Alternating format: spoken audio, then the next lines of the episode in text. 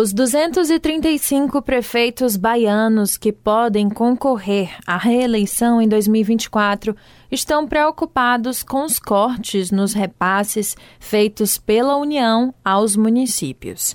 Na Bahia, de cada 10 municípios, seis têm até 20 mil habitantes e dependem desses recursos federais, já que não possuem receita própria. As gestões municipais têm sofrido com o corte de 6 milhões e 800 mil reais da desoneração do ICMS, que é o Imposto sobre Circulação de Mercadorias e Serviços, dos combustíveis, bem como com a queda de arrecadação do Fundo de Participação dos Municípios, que é o FPM. Ele é composto pelo Imposto de Renda e o Imposto sobre Produto Industrializado, que foram reduzidos pela União. Na visão de Quinho, que é o prefeito de Belo Campo e presidente da União dos Municípios da Bahia, o governo federal está dando um beijo com a boca dos outros. Em suas palavras, é ostentar com o direito dos municípios. Segundo Quinho, só na Bahia são mais de 200 programas que estão parados e vão precisar ser arcados agora pelos municípios. Ainda de acordo com o levantamento da UPB, 48% dos municípios estão sem receber emenda parlamentar, enquanto que nesta mesma data, em 2022, esse número era de apenas 9%. Além disso, o recurso só começou a ser disponibilizado neste ano, a partir de setembro. E aí, o impacto eleitoral de tudo isso?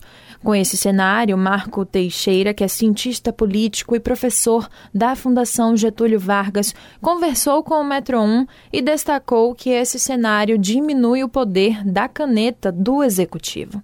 Então, o prefeito, que neste momento tem o privilégio de ser candidato à reeleição no cargo, quando ele tem recurso e está entregando obras, ele é uma, ao mesmo tempo é, prefeito e candidato à reeleição.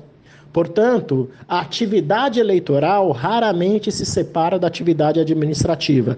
Eis aí a grande vantagem que ele tem em relação aos seus concorrentes.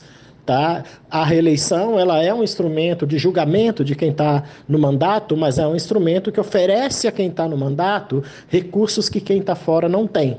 Portanto, também tem esse poder de é, desequilibrar a competição.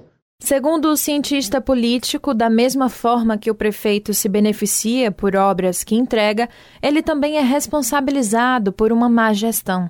Esse seria um dos impactos nas urnas da redução da verba federal. Defendo a tese de que o candidato à reeleição precisa se afastar do cargo seis meses antes do processo eleitoral e não ser candidato à reeleição estando no cargo.